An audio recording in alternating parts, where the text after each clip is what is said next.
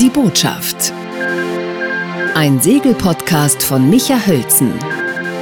Nur echt mit zwei O's. Nimm uns mit, Kapitän, auf die Reise. In meiner Badewanne bin ich Kapitän. Ahoi, herzlich willkommen zur inzwischen 29. Ausgabe von Die Botschaft, meinem Segelpodcast. Ich freue mich, dass ihr da seid. Und heute haben wir eine zweigeteilte Sendung. Es gibt zwei Aspekte, die heute beleuchtet werden. Da habe ich zwei hochkarätige Gesprächspartner für gewinnen können.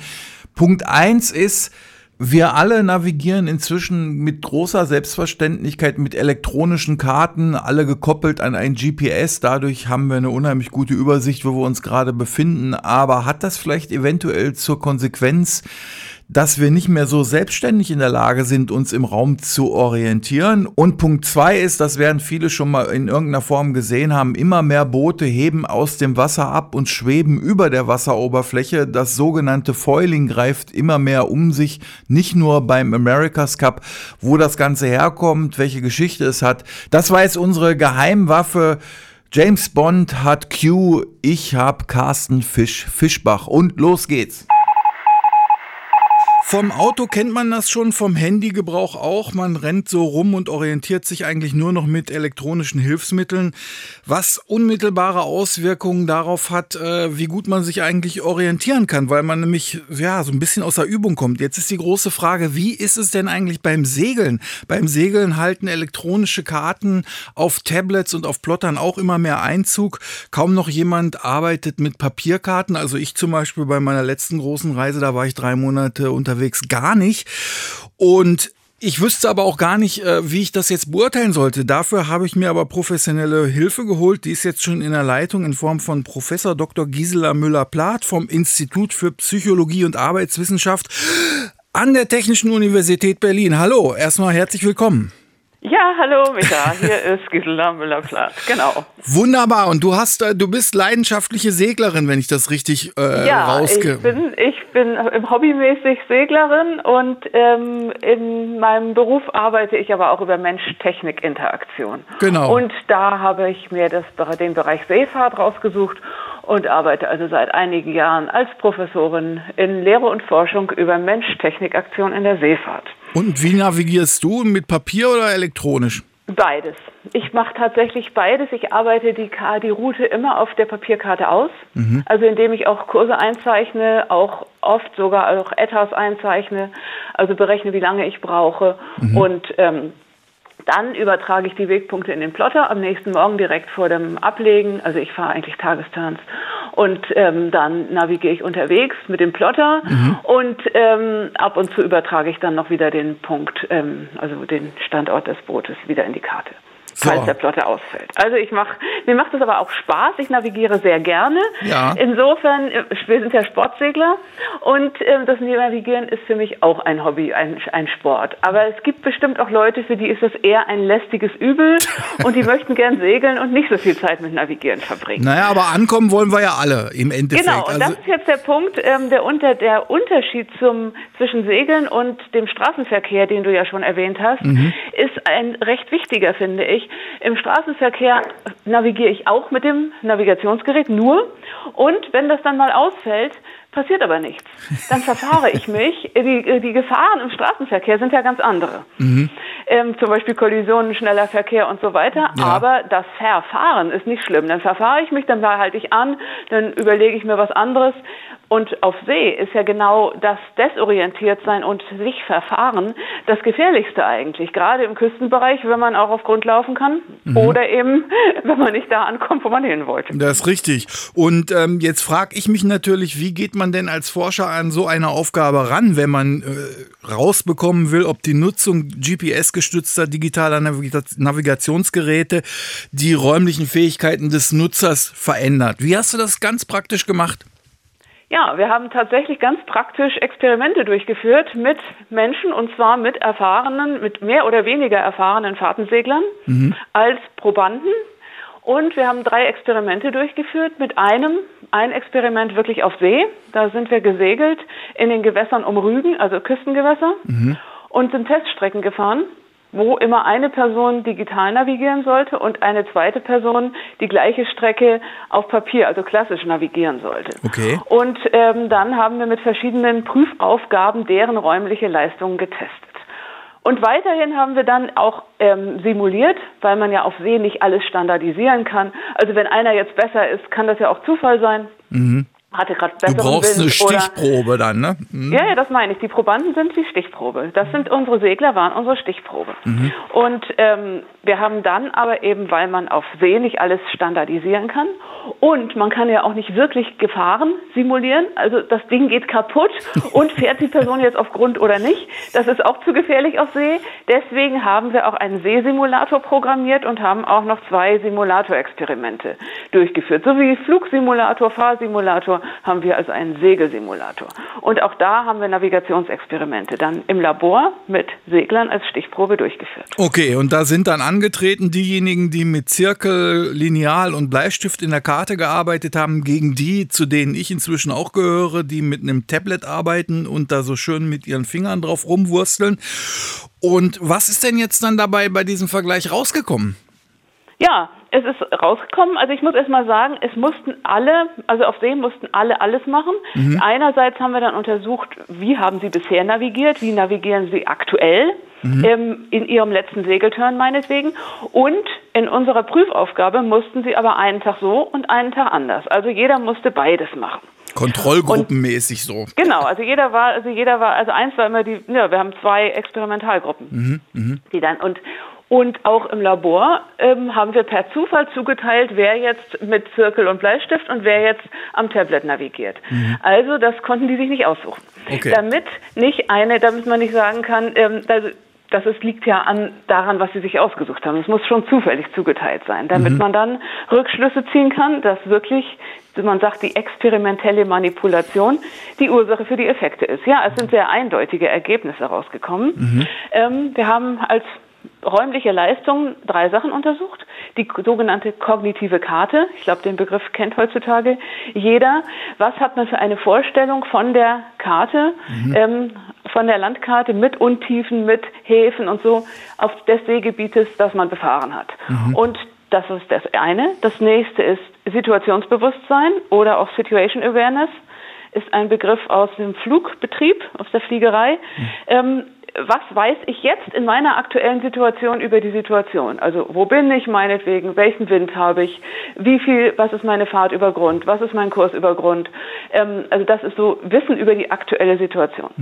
Und das Dritte ist die Wegfindung. Wie gut findet man seinen Weg?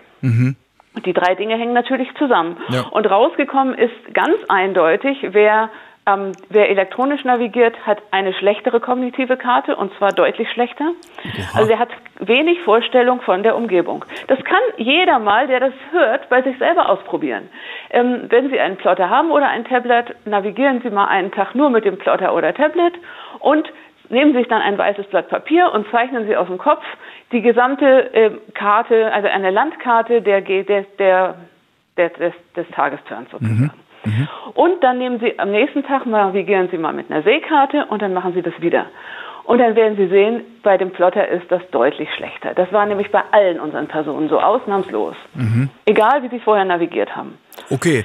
Bei Das- dem Situationsbewusstsein ähm, ist es ein bisschen unterschiedlich, ein bisschen schwieriger, nicht so Okay. eindeutig die Ergebnisse. Wir hatten auch über 100 Segler vorher befragt, was sie glauben, was äh, für eine Auswirkung die digitalen Medien haben. Die Hälfte hat gesagt, das Situationsbewusstsein wird besser, weil ich ja ständig angezeigt kriege, wo ich bin, wie der Wind ist, wie mein Kurs ist, wie meine Fahrt ist. Die andere Hälfte hat gesagt, das Situationsbewusstsein ist schlechter, wenn man digital navigiert.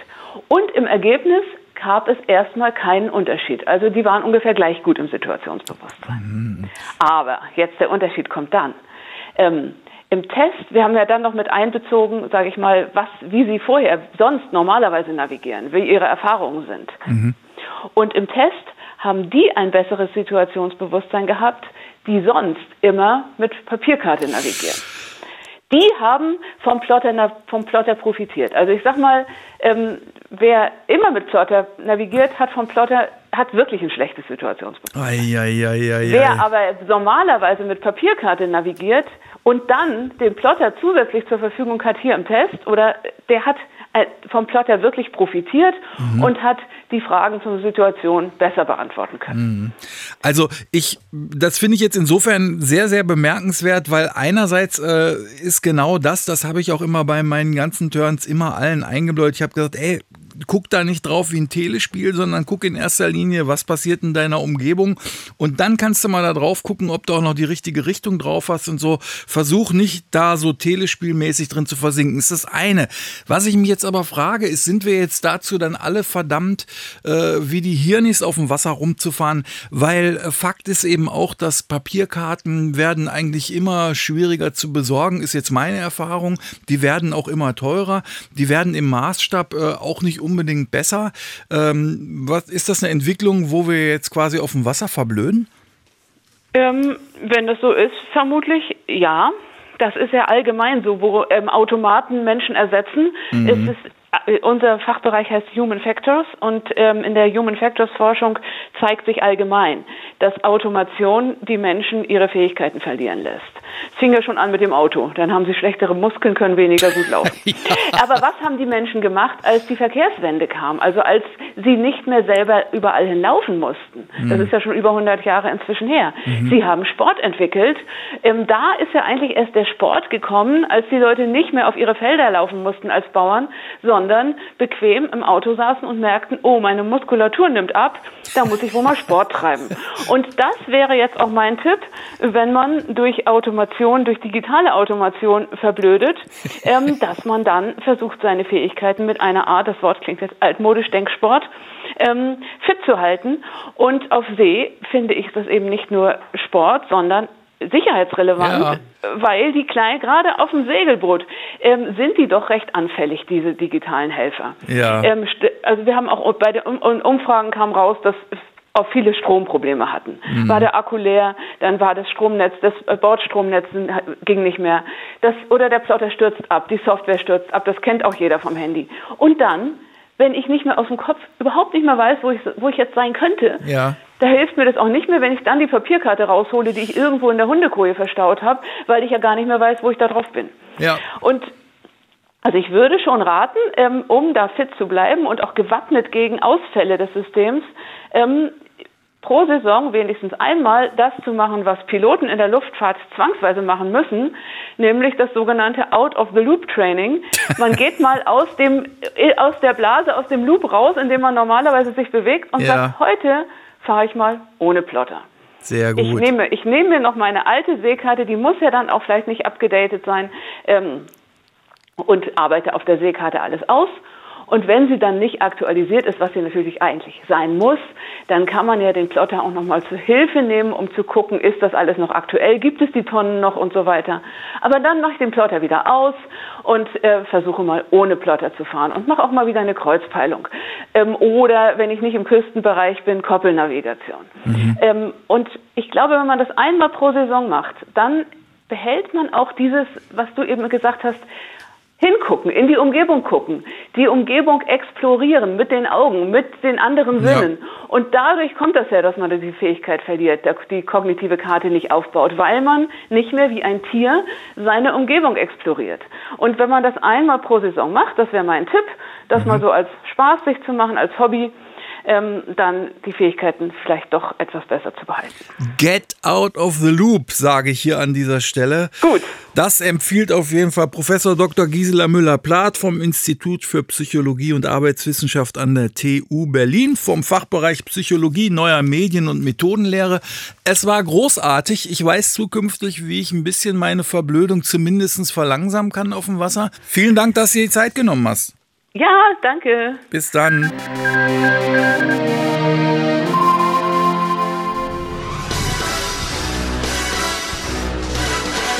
Ah, man hat es schon gehört an der Musik im Hintergrund. Jetzt kommt irgendwas, was so ein bisschen James Bond-alike ist. Äh, bei James Bond gibt es Mr. Q, der ist der Mann für die besonderen Fälle, der so auch die etwas abseitigen Waffen entwickelt und die dann James Bond immer genau den Wettbewerbsvorteil verschaffen, der dann dafür sorgt, dass es auch die nächste Folge von einem James Bond gibt. Und der Segel-Podcast Die Botschaft hat so einen Q jetzt auch. Nämlich Carsten Fisch, Fischbach. Grüß dich, Carsten. Hallo, Michael. Sag mal, Carsten, du bist fanatischer Segler. Äh, seit wann? Ich bin seit 37 Jahren aktiver Segler, tatsächlich Regattasegler mhm. und immer auf kleinen Jollen. Also Boote, die man nur durch sein eigenes Körpergewicht aufrecht hält, die unten ja, Kiel dran Oder eben auch nicht aufrecht erhält. Du bist Korsarsegler und wenn man nicht schnell genug äh, weg ist, dann wird man von dir auch mal gern auf der Havel oder auf dem Wannsee übergemangelt oder da, so. Da bist, du, da bist du selber schuld. Man kann, das Schöne am Segeln ist ja, dass man weit vorausschauen kann und dass man eigentlich immer schon Sekunden, Minuten vorher sagen kann, was passieren wird. Weil beispielsweise auch, dass das Boot jetzt umfällt. Mhm. Und ähm, das, das, ist das, das, kommt mir, das kommt mir sehr entgegen. Manchmal habe ich Angst, dass ich nicht so flexibel bin. Mhm. Äh, und beim Segeln weiß man meist schon, äh, weiß man meist schon ausreichend lange vorher, was jetzt passieren wird und ergreift Maßnahmen. Ja. Das ist der Unterschied zu so, so, so reinen Situationssportarten wie, ja. was weiß ich, Fußball oder irgendwie solche Geschichten. Genau. Und die erste Frage, die wir uns stellen, ist nämlich, ähm, es gibt äh, inzwischen eine Entwicklung, Entwicklungen beim Segeln, wo man so ein bisschen das Gefühl hat, das Segeln entfernt sich von seinen Roots, äh, sozusagen auch seinem Grundelement auch raus. Das ist das sogenannte Foiling. Also man sieht immer mehr äh, Boote, die äh, quasi über dem Wasser schweben. Wie ist das überhaupt zustande gekommen? Ähm, ja, seit einiger Zeit haben Segelboote ein Höhenruder. Ähm, also Höhenruder, man, man kennt ja Boote, die auf dem Wasser, auf der Wasseroberfläche fahren. Ja. Wozu sollten die ein Höhenruder brauchen, so wie ein Flugzeug? Man hat schon vor 100 Jahren entdeckt oder so vor ungefähr 100 Jahren entdeckt, dass der größte Widerstand, den ein Boot hat, ähm, durch die Wellen verursacht wird, die gegen den Rumpf klatschen, beziehungsweise ähm, die Strömung, die um den Rumpf, ähm, die vom, also das Wasser, das vom Rumpf beiseite geschoben wird, während äh, das Boot vorwärts fährt. Und da kam man auf die Idee, es wäre doch ganz gut, wenn man das Boot anheben könnte ähm, und hat eben erste Versuche unternommen mit, ähm, mit Foils, mit äh, Tragflächen. Mhm. Ähm, das kennt man vielleicht aus dem Urlaub, aus dem Ausland. Äh, auf dem Gardasee fahren Tragflächen Motorboote rum. Ähm, mhm. auf der Adria habe ich früher welche gesehen. Ähm, auf russischen Flüssen sind die noch gang und gäbe, soweit ich weiß. Ja. Ähm, und die ganze Geschichte entwickelte sich anfangs äh, vor allem bei Motorbooten. das erfordert nämlich eine gewisse Grundgeschwindigkeit Geschwindigkeit, ja. mit der die Tragfläche durchs Wasser, ähm, durchs Wasser gezogen wird und dann äh, erzeugt die einen Sog. Ähm, und der, der, entscheidende Haken an der, ganzen, äh, an der ganzen Geschichte ist, ähm, dass die Tragfläche nicht ganz aus dem Wasser kommen darf, weil es sonst mit dem Sog nach oben vorbei ist und das Boot, das Boot abstürzt. Und bei den hohen Geschwindigkeiten, die dann entstehen, also wenn man so mit sagen wir, 80 Stundenkilometer aufs Wasser kracht, ja. dann ist es vorbei mit dem ganzen Boot. Ähm, und äh, jetzt ist für jeden ja einleuchtend, die ganze Geschichte hängt vom Gewicht des Bootes ab. Also je schwerer etwas ist, desto schwerer ist es auch aus dem Wasser zu heben. Deswegen klappte das ursprünglich mal nur mit ähm, motorgetriebenen Booten. Mhm. Und mit der Segelei hat man das ähm, nach, meinen, nach meiner groben Erinnerung seit Ende der 20er, Anfang der 30er Jahre immer wieder versucht ja. und immer wieder festgestellt, dass es nicht geht. Mhm. Ähm, das lag hauptsächlich daran, dass äh, die Boote zum Teil zu schwer waren und äh, zum anderen, dass der Vortrieb noch nicht effizient genug ist. Ähm, beim Segeln hat man halt viel weniger Vortriebskraft zur Verfügung. Also so ein Segel ähm, verursacht, äh, so ein Segel erzeugt ach, einen Bruchteil der, einen winzigen Bruchteil der Antriebskraft, die ein Motor erzeugen kann. Mhm. Deswegen ging das lange Zeit nicht. Bis vor 15 Jahren, da hat es dann, man hat es immer wieder versucht und immer wieder Fehlschläge. Also es ist wirklich eine Geschichte der 80-jährigen, 80-jährige Geschichte von Fehlschlägen. Und vor, ähm, und vor 15 Jahren ungefähr kam ähm, jemand, hat es wieder mal jemand probiert in einer sehr kleinen Regatta-Bootsklasse, äh, die nur eigentlich dadurch reglementiert ist, dass es eine vorgeschriebene Länge, eine vorgeschriebene Breite und eine vorgeschriebene Segelfläche gibt. Und alles andere durfte man frei machen. Und ähm, der hat das probiert Solange er sich über Wasser halten konnte, war er doppelt so schnell wie die anderen. Aber das hat halt nicht immer geklappt. Und wenn er abgestürzt ist, dann war es vorbei. Dann hat er sich wieder aufgerappelt, fuhr wieder Klingt los. auch erstmal nach einem Fehlschlag. fuhr, fuhr wieder los, genau. Ja, ja. Aber, äh, aber man hat gesehen, man hat gesehen, ähm, dass es prinzipiell möglich ist. So ist halt die ist technische Entwicklung überall. Und man muss sich auch trauen, Fehlschläge, Fehlschläge einzugehen. Ähm, und fuhr, fuhr wieder los. Und ab da haben sie erstmal in dieser Klasse, das ist die North Class, also die Ja. Mottenklasse. Äh, ab da haben sie in dieser Klasse, das nennt sich Konstruktionsklasse, ähm, äh, das immer weiter entwickelt und ähm, seit ach, schon eine ganze Weile, so sieben, acht Jahren, fahren diese Boote ähm, sehr kontrolliert und gleichmäßig über der Wasseroberfläche Ja. ähm, und ähm, das sieht ganz schön aus. Es sieht sehr leicht aus, ist es überhaupt nicht. Diese Boote, die machen beim Segeln jetzt überhaupt kein Geräusch mehr, Ja. außer, ein, außer vielleicht, wenn sie sehr schnell sind, ein ganz leises Surren. Das kommt durch die Tragfläche, die unten durchs Wasser gezogen Ja, wird. die klingen also eher so ein bisschen so wie so ein Flugzeug. Dann gab es aber noch mal einen anderen Schub und zwar beim America's Cup. Wie ist denn das da überhaupt? Wie hat, wie hat sich das denn da dann reingeschlichen? Na, der, der America's Cup, der läuft ähm, so ähnlich wie alle Regatten. Man, man einigt sich zu Anfang ähm, über, ein paar, über ein paar Regeln. Ähm, nach, denen man, nach denen die Boote gebaut werden und man, nach denen man gegeneinander segelt. Ähm, der America's Cup gilt so ein bisschen als, ähm, als Spielfeld von Milliardären, äh, die vielleicht ein bisschen merkwürdige Charakterzüge haben. Ich weiß nicht, ob ich das hier sagen darf. Also ich nenne sie die Arschloch-Milliardäre. Einer will dem anderen immer irgendwie was anhängen und, und Ich auch weiß jetzt nicht, ob da jetzt nicht dieser Button kommen muss. So, ja, genau. Äh, also einer, und das kommt immer wieder mal in diesem, dieser America's Cup ist, Cup ist eine der längsten Regatta-Geschichten überhaupt. Ähm, der wurde lange Zeit auch mit unfairen Mitteln, ähm, äh, mit unfairen Mitteln ausgetragen, deswegen sage ich das auch so. Der Kern dieses America's Cups war es aber eigentlich immer, dass, ähm, dass dafür Boote verwendet wurden, die so teuer waren, dass sie sich kein normaler Mensch gekauft hätte. ähm, mit, mit einer ganzen Riege von Profis drauf, die kein normaler Mensch hätte bezahlen wollen. Aber äh, bei diesem America's Cup ist äh, das Beste gerade gut genug. Auf jedem Boot, das heute da mit teilnimmt, sitzen mehrere Goldmedaillengewinner, in, nicht nur im Segeln, sondern auch aus der Leichtathletik und aus anderen Sportarten. Also, äh, und es gibt wirklich nicht viele Goldmedaillengewinner auf der Welt. Und vor einigen Jahrzehnten gab es einen, der ähm, für eine Kampagne nicht genug Geld hatte aber herausgefordert worden war und nun dringend verteidigen musste. Und der kam dann auf die Idee, ähm, gegen, die, äh, gegen die schweren Rieseneimer mit einem federleichten Katamaran anzutreten. Da waren sich eigentlich alle einig, dass das kein sportlicher Vergleich ist, aber ähm, der Mann war Amerikaner und hat vor amerikanischen Gerichten Recht bekommen. Und irgendwann, ähm, irgendwann hatte diese ganze Entwicklung dadurch ein Ende, dass zwei enorme Egos aufeinander getroffen sind.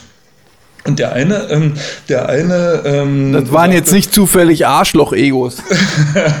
ähm, ich, äh, die gelten beide als Arschloch-Milliardäre. Ist- ähm, mein Mitleid hält sich also in Grenzen. Jedenfalls sind da enorme Egos aufeinander getroffen, denen ihre Kampagne auch eben wieder irgendwas im zwei-, dreistelligen Millionenbereich äh, wert war.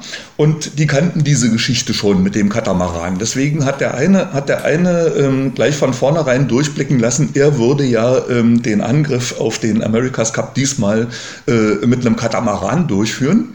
Und ähm, darauf antwortete der, der andere aber nur gelassen, was kostet die Welt? Ähm, und hat einen Trimaran bauen lassen. Ähm, der Trimaran gehörte damals Larry Ellison von der Firma Oracle. Und äh, der Katamaran gehörte, ähm, gehörte äh, dem äh, Bertarelli, ich weiß gar nicht, wie der mit Vornamen heißt. Ähm, jedenfalls, der Bertarelli hatte schon, zwei, hatte schon zweimal den America's Cup gewonnen und äh, sah sich nun genötigt, ähm, mit Meerrumpfboot anzutreten. Dann haben die zwei sich ein Rennen geliefert, das vor, soweit ich mich erinnere, Valencia stattfand. Und Bertarelli hat haushoch verloren. Damit ging dieses Recht der Verteidigung an den Amerikaner über. Und der sagte, der stellte sich was ganz anderes vor, nämlich eine aufregende Rennserie wie in der Formel 1.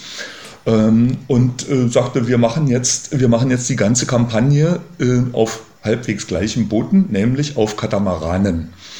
Ähm, und äh, der ähm, setzte ein Regelwerk auf. Zu dem Zeitpunkt war die Geschichte, die wir vorher besprochen haben, mit den fäulenden, mit den fäulenden Motten, Kleinbooten, die war auch schon bekannt, die war schon durch und das funktionierte alles oder man wusste, dass es funktioniert. Und ähm, er sagte jetzt, wir fahren mit normalen Katamaranen, die im Wasser fahren, ähm, gegeneinander. ähm, hatte dafür ein Regelwerk aufgestellt, das eigentlich so sein sollte, dass die Katamarane im Wasser fahren.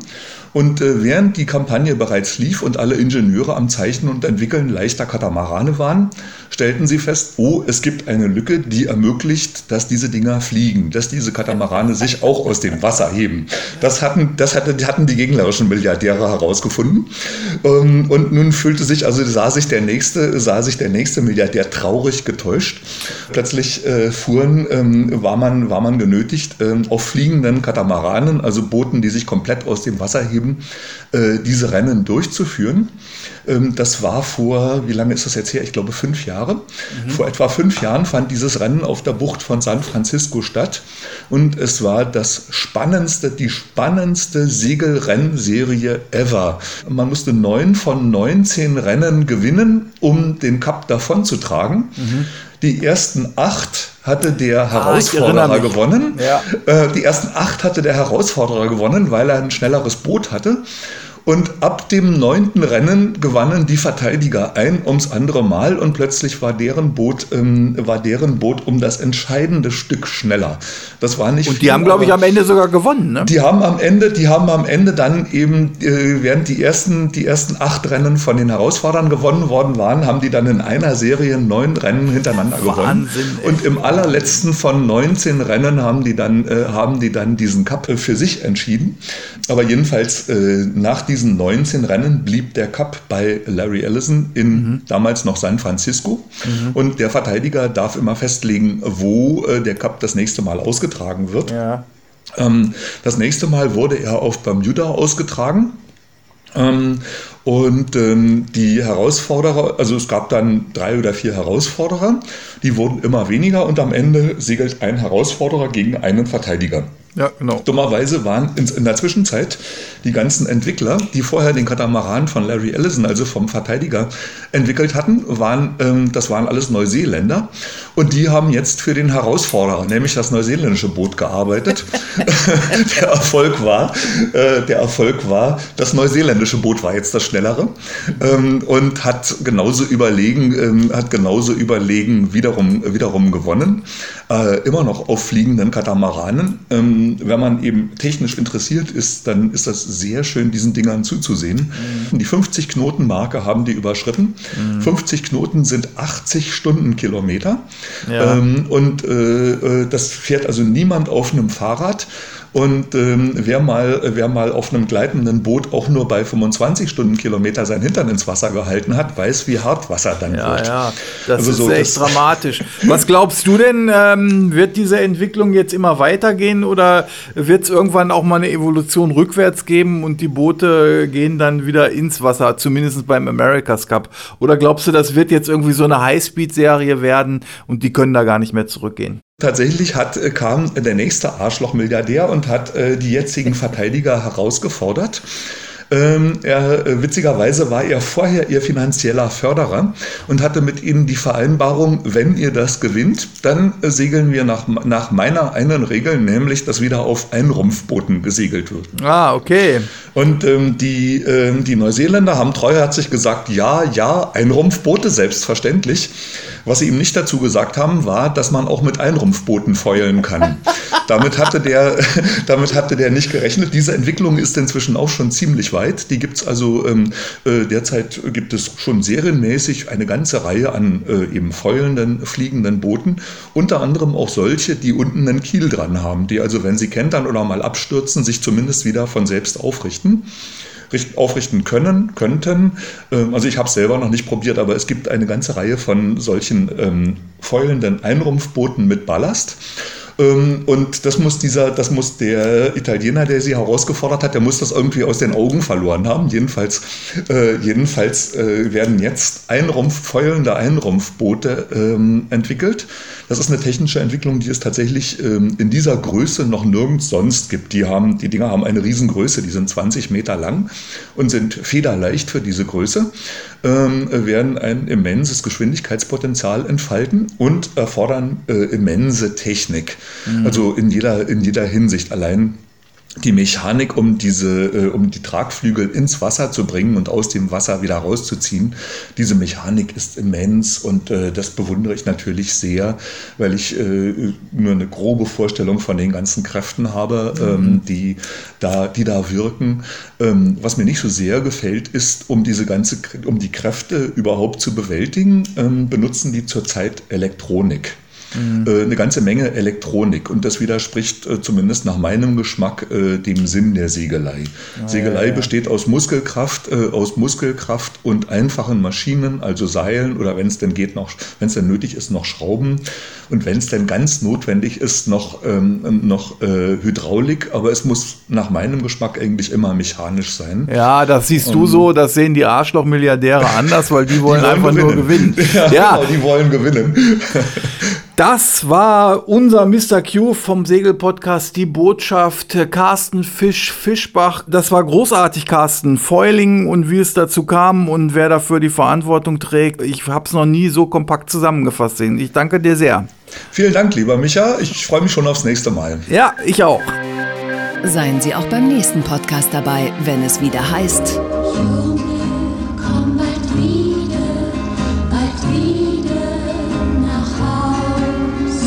In meiner Badewanne bin ich Kapitän.